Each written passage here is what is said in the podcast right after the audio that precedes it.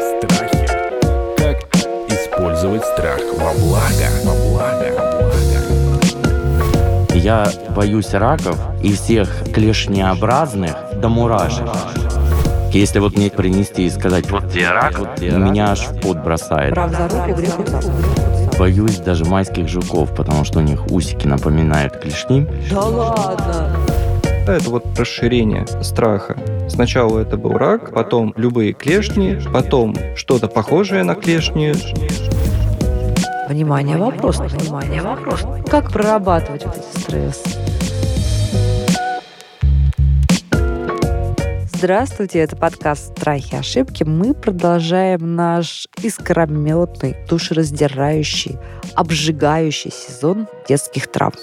И сегодня мы будем говорить еще про один страх, который связан с живыми существами. Но, мне кажется, такая недооцененная история, когда ребенок боится чего-то такого живого, каждый своего, а потом, как взрослые обычно говорят, да что ты там, ладно, а потом во взрослой жизни вот этот страх вылезает в самый неожиданный момент или каких-то самых удивительных, неожиданных же формах.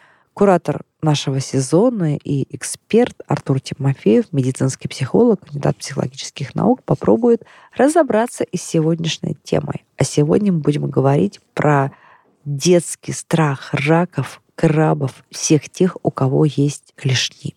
Наш герой, здравствуйте, Александр, Здравствуйте. вынес этот страх из своего детства, и я так понимаю, что большой радости в вашей взрослой жизни он до сих пор не доставляет. До сих пор не доставляет, потому Ну, что... я- расскажите, как это случилось. Потому что я боюсь даже майских жуков, потому что у них усики напоминают клешни. Так. и даже его не могу взять в руки. А началось все с того, что я родился в деревне, жил в деревне, и все детство А проводилось... там речка была, да? Речка, и, естественно, летом все, так сказать, на вылазку.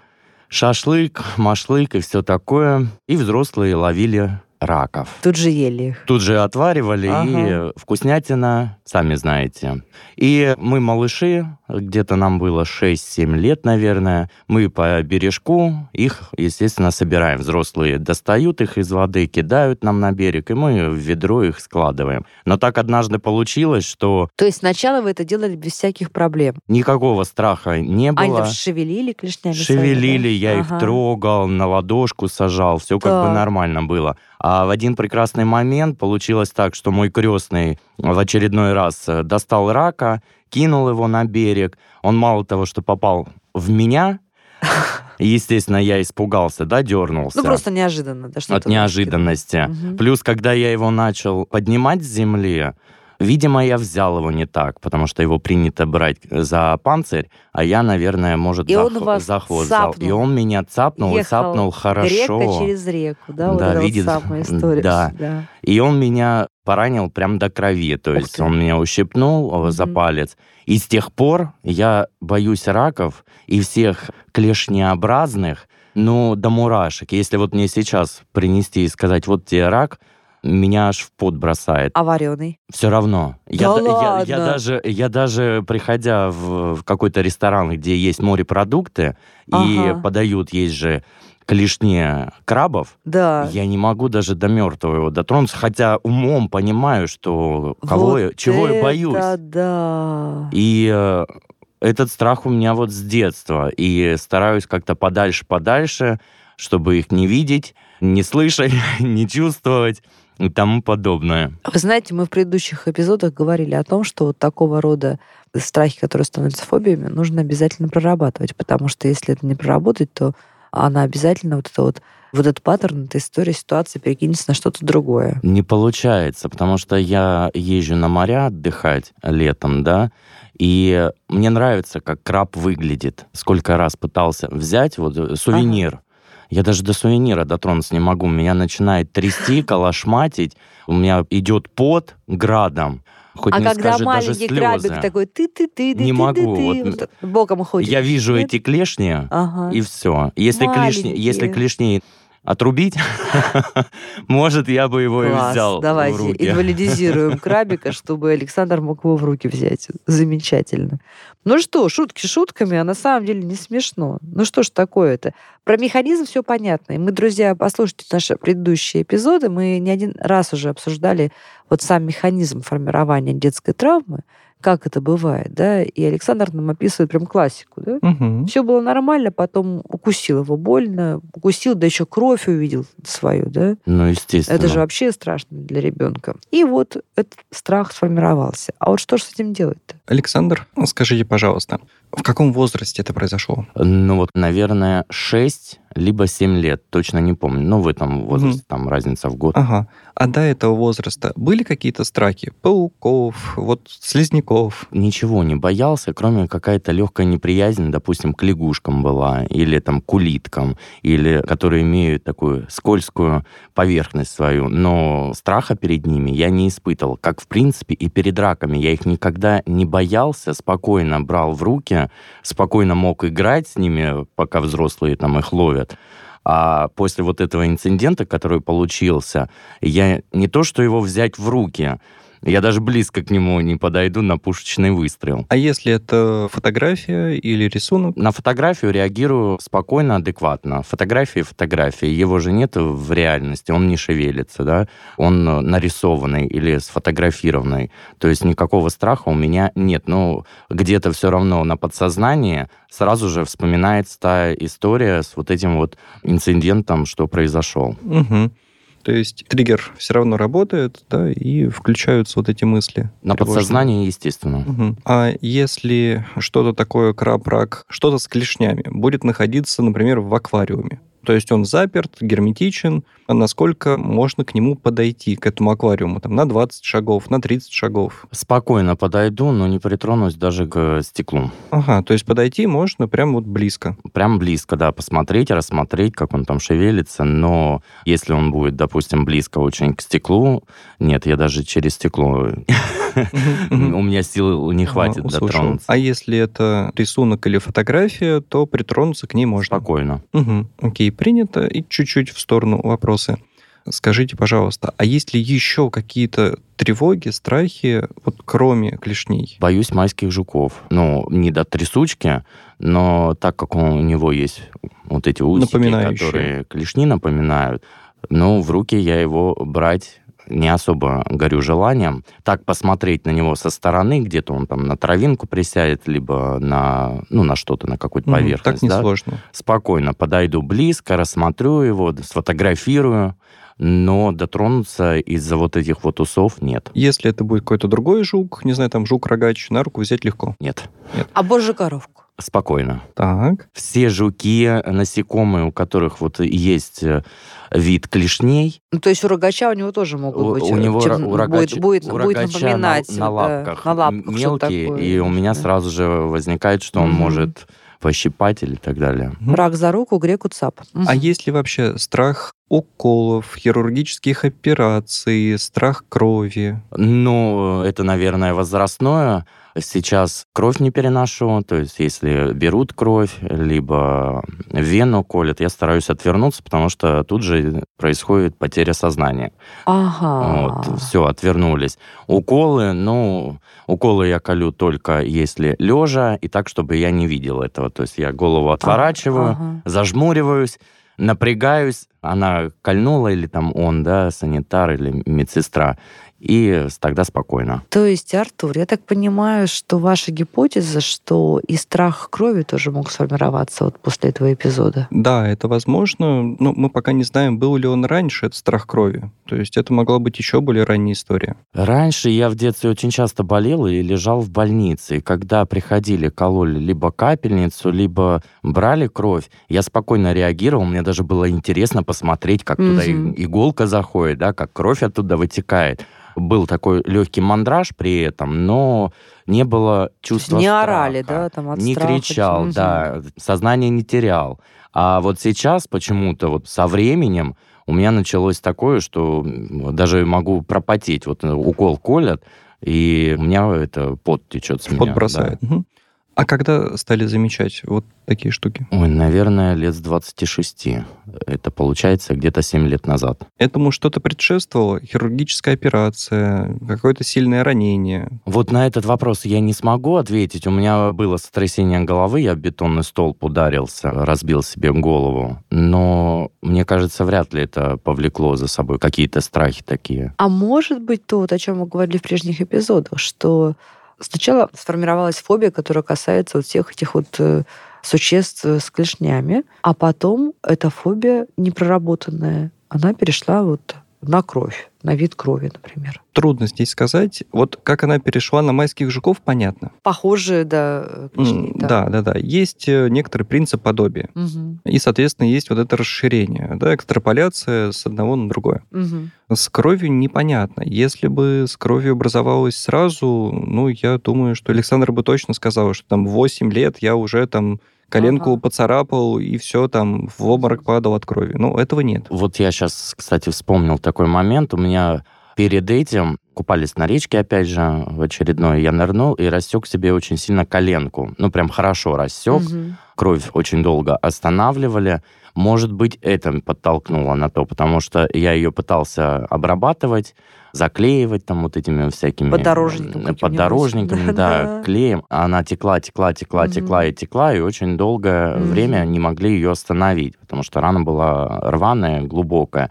Может быть, это спровоцировало боязнь крови, но это как вариант, потому что вот если сейчас вот логическую цепочку выстраивать, то, в принципе, вот это вот все началось с кровью после ранения коленки. Угу.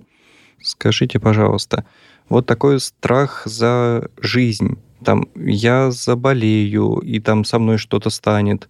Страшно заниматься какими-то видами спорта ну, то есть страшно получить травму, страшно заболеть. Э, ну, такой страх смерти, но не прямой, вот я боюсь смерти, да, а вот скорее через что-то. Я так думаю, что это все равно у каждого человека есть такое, да, на Абсолютно. подсознание, что Абсолютно. Э, э, вишу на перекладине, и вдруг сейчас она оторвется, и мне по голове, и это.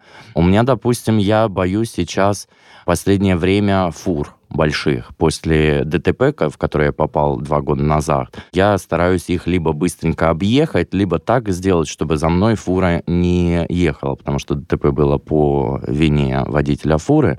Но вот это происшествие дало страх э, вот на дороге, да, что я еду и всегда смотрю в эти зеркала, лишь бы сзади меня не было какой-то большой машины. Если она появляется, я стараюсь быстренько уехать, и чтобы ее не было. По поводу жуков мы разобрались с крабами, по поводу крови, я так думаю, тоже. Вот. А в основном, ну, больше я как бы страхов не испытываю. Я не боюсь ни змей, ни пауков, ни там высоты. А вот, вот эти вот, ну, уже получается три страха, которые есть, они у меня присутствуют. Есть ли социальные страхи? То есть э, страх в детстве, например, там, страх выступлений, э, страх того, что осудят? Это был такой страх, но так как я являюсь детским писателем и очень часто читаю лекции, провожу мастер-классы, читаю свои стихи, рассказы, я уже привык к мнению людей, потому что людей много, мнение у каждого ну, свое, кому-то нравится, да, кому-то не нравится. Какой Поэтому молодец, с этим у меня проблем нет. У меня присутствует страх, так как у меня мама уже взрослая, у меня присутствует страх, что я ее в какой-то момент потеряю, потому что дедушка ушел рано, бабушка ушла рано, и мама сейчас далеко находится, в 600 километров от меня. И, естественно, даже во сне периодически на подсознательном уровне выдают такие сны, относительно вот этого момента. И бывает в поту просыпаешься, потому что страшно становится даже во сне.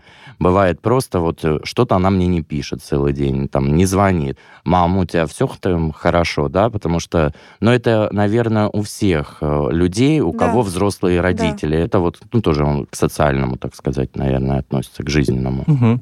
И тогда, наверное, маленькое уже резюме. Во-первых, смотрите, Александр, ваша психика, да даже скорее нервная система, да, она скорее склонна к формированию вот таких тревожных штук. Если не будет каких-то мощных тревожных ситуаций, то, в общем-то, все в порядке, все хорошо. А если происходит какая-то мощная тревожная ситуация, с раком, с аварией, да, вот с фурой, то психика сразу формирует достаточно мощный страх.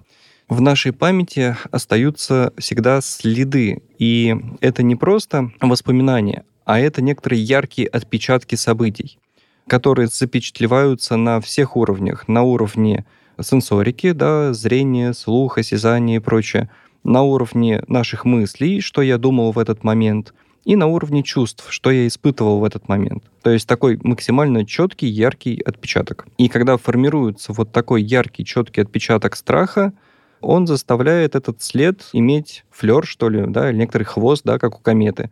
То есть этот э, след будет тянуться. И, соответственно, если возникают какие-то ситуации, которые можно подтянуть под вот этот отпечаток страха, под эти ощущения, то страх возникает, тревога нарастает. Если говорить более простыми словами, да, это вот то самое расширение страха. Сначала это был рак, да, потом это любые клешни, потом это что-то похожее на клешни, например, как вот эти вот усики у майских жуков. То есть идет вот это вот расширение. И что может быть следующим этапом, например? Все что угодно. Ну, то есть мы видим вот это расширение по подобию. То есть, э, да господи, хоть зубная щетка. Угу. Потому Или что... транспорт с рогами какой-нибудь. Ну, например, потому что зубная щетка, она уже не похожа на клешню, но она похожа на усики майского жука. Подобие-подобие. То есть страх может развиваться и вот таким образом. И, естественно, да, их надо убирать один за другим. Но кроме этого также, да, я обозначил вот эту склонность. Опять же, это гипотеза. Для того, чтобы это выявить, требуется нормальная диагностическая беседа, да, а то и не одна. Но тем не менее, да, вот прослеживается склонность психики оставлять вот такие следы, оставлять отпечатки страхов, и потом их начинать растить. Страхи. Как, как использовать страх во благо? Хорошо, давайте тогда вот о чем поговорим. Вот есть такая особенность психики у Александра, я думаю, она есть у многих, когда ты из вполне рядовых событий себе значит, э, выращиваешь ого страх, который дальше эволюционирует, развивается и мешает жить. Внимание, вопрос тогда. Зная свою такую особенность, есть ли какой-то метод у человека? Может ли быть метод самопомощи? Вот чего ты испугался, попал в некомфортную ситуацию. У него писательская встреча, к нему то пришла какая-то мамашка ненормальная, выскочила к нему на сцену, начала на него кидаться с кулаками, да? Кстати, Напугала был его. такой Вот, видите, момент. прямо И вы считала. справились? Да, спокойно. И смотрите, Вот, вот, как этот ему опыт, прорабатывать вот эти стрессы, чтобы Ага. не было новых вот следов неприятных? Это сложный вопрос, но я скажу Александру, что если был вот этот опыт, э, когда вы совладали со стрессовой ситуацией, это уже частичка вашего ресурса. То есть это опыт преодоления стрессовой ситуации. Когда стрессовая ситуация преодолевается и формируется позитивный след в памяти. Я могу, я справился, у меня получилось, все в порядке. Мгм. А вы тогда вот прям разрулили эту ситуацию, да? с- По- Спокойно. И, Ага, а что вы сделали? Во-первых, это лекция, презентация книги проходила на базе библиотеки, и Мгм. туда пригласили детей, взрослых э, с отклонениями в развитии. И Мгм. Так как э, я понимал, кто То это... есть вы были готовы уже к этому? Да, я уже был морально готов, что, ну, может всякий казус произойти. Какая-то ситуация возникнет. Так. Вот, и когда она, естественно, накинулась, но я просто ее оттолкнул от себя, Мгм. говорю, присядьте, присядьте, мы с вами потом поговорим. Она что-то мне там пыталась свое доказать, что я якобы э, пишу не то, не так, Ну, и понятно, не да. для тех, кому... Ага. не для детей, не для взрослых. Я говорю, мы с вами все потом оговорим, поговорим, я к вам подойду, и все, спокойно мы с вами То есть вы этого урегулируем». рака отбросили? И спокойно она отошла в Да, сторону. слышите, да, Александр, вы Да, взяли да, этого да. рака, вы его отбросили, и он не успел клешнями вас задеть. М? Вы этого Ну, рака в тот кстати, момент Кстати, да. победили. Если, если перекинуть на ту историю, скорее всего, да. какой вы молодец, да, научились. Вот с раком бы еще так сделать. С раком так сделать получится только вместе с психотерапевтом, потому что, как уже было сказано, фобии и подобные состояния, да, они в одиночку не преодолеваются. То есть, что психотерапевт должен Александра вернуть как бы мысленно, ментально в ту ситуацию, да? Скорее всего, да. Есть разные И что они стратегии. там будут делать, когда они э, его вернут? Ну, так, ну, приоткройте нам немножечко А, просто шкатулочку. Есть разные терапевтические стратегии. Я точно не могу назвать их всех, у нас времени не хватит. Основных три, да. Первое — это десенсибилизация, то есть снижение эмоциональной чувствительности, когда мы видим вот этот вот объект страха. Мгм. Как вот. это достигается? Ну так, А, кратко. Или это очень медленное, например, скажем так, выдерживание этого объекта ну, там, в поле внимания. То есть я вижу где-нибудь там вдалеке вот этого рака краба, Мгм. и я дышу, успокаиваюсь, что-то такое делаю Мгм. релаксирующее. Потом я подхожу к нему еще на шаг, еще на шаг, еще на шаг, трогаю вот этот аквариум, но не в том месте, где есть рак, а в другом. Потом руку приближаю, приближаю, приближаю, да, и каждый раз там делаю психологические упражнения на релаксацию, успокоение и так В далее. общем, станете постоянным клиентом э, ресторана морепродуктов. Например. Да, да, да. Я даже сюда шел, говорю, надеюсь, раков не, при- не принесли. Это хорошая идея. Мне понравилась эта стратегия. Так, хорошо. Еще какие стратегии? Понятно, что десенсибилизация, то есть снижение чувствительности, может осуществляться разными методами. Я сказал только один. Есть много разных методов, в том числе психофизиологические. Про них мы говорили уже несколько раз в контексте МДР и так далее. Есть, э, наоборот, противоположная стратегия. Десенсибилизация — это супер мягкая, а есть супер жесткая. Редко это используют, но, в общем, есть наводнение. То есть, когда человека заставляют буквально столкнуться со своим страхом вот лицом к лицу. Вот посадить его в ванну и туда набросать раков, и они там будут шевелить своими клешнями, а наш бедный А, Александр... а если сердце Что? остановится? Да, вот, вот да.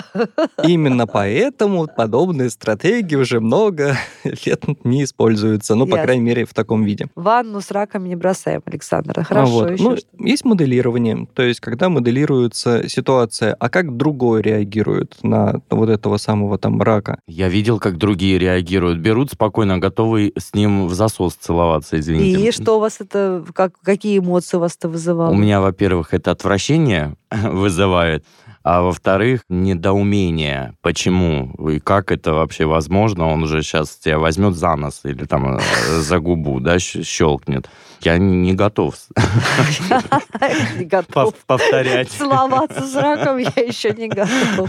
Ну, суть моделирования, да, это как раз формирование моделей, да, вот этого совладающего поведения.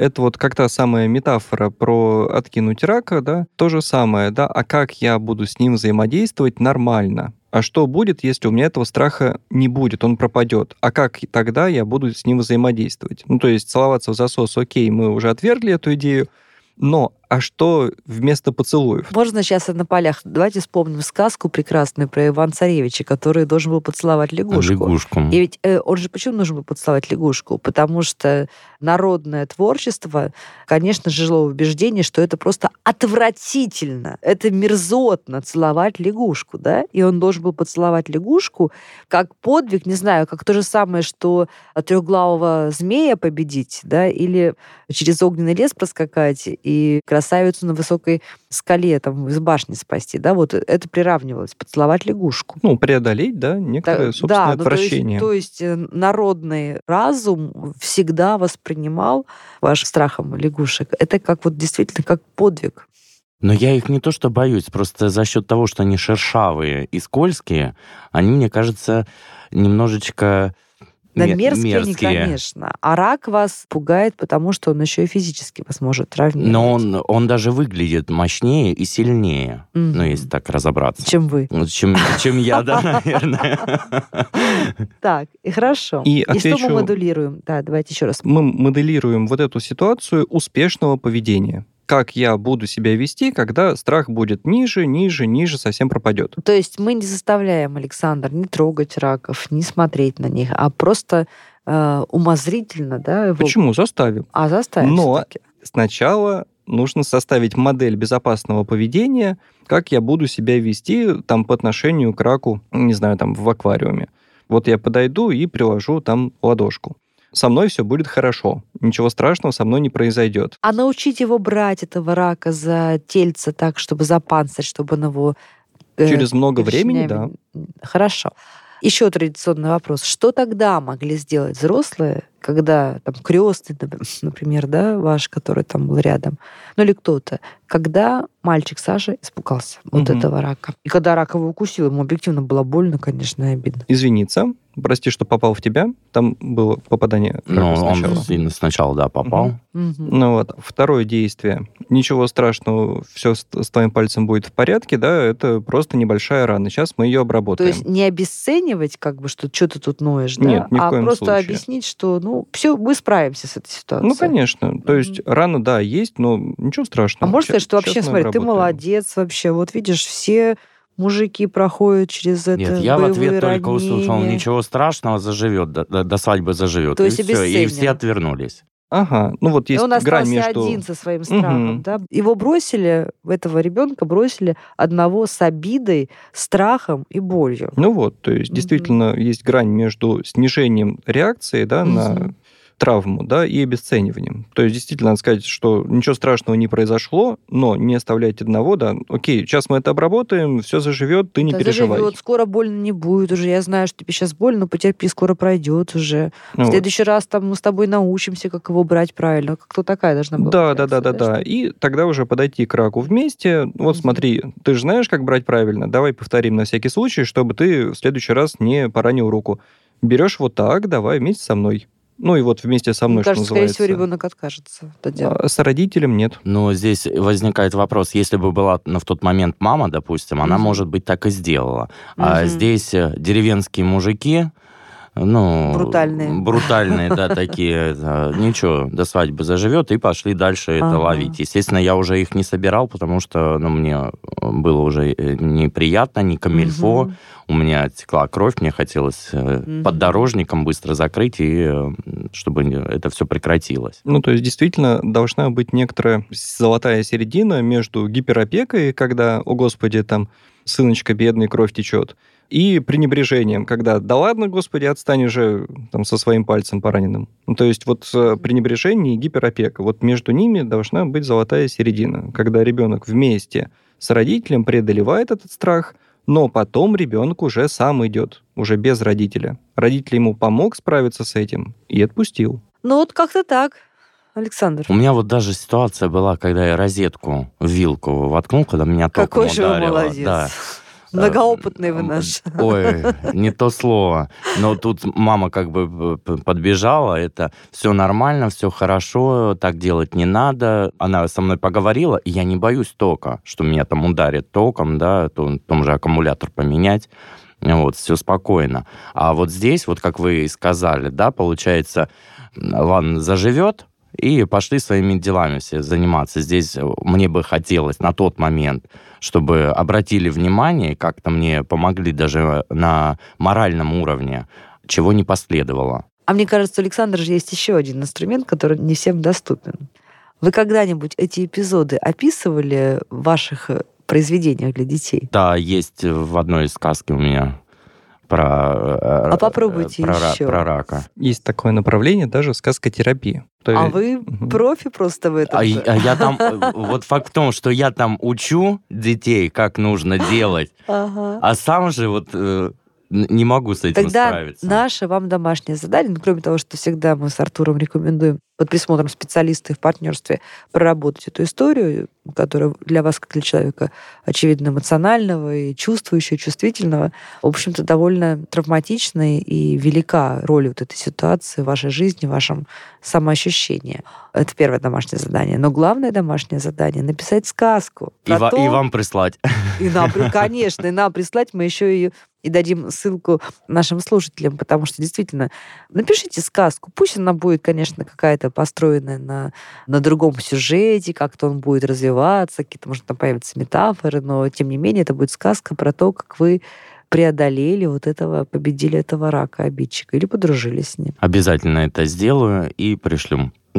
Ну что, друзья, продолжается наш э, искрометный и даже иногда радостный, как ни странно, сезон детских травм с нашим экспертом и куратором сезона, медицинским психологом, кандидатом психологических наук Артуром Тимофеевым. Мы разбираем самые разные закорючечки, которые цепляются за душу наших гостей, мешают им дышать свободно.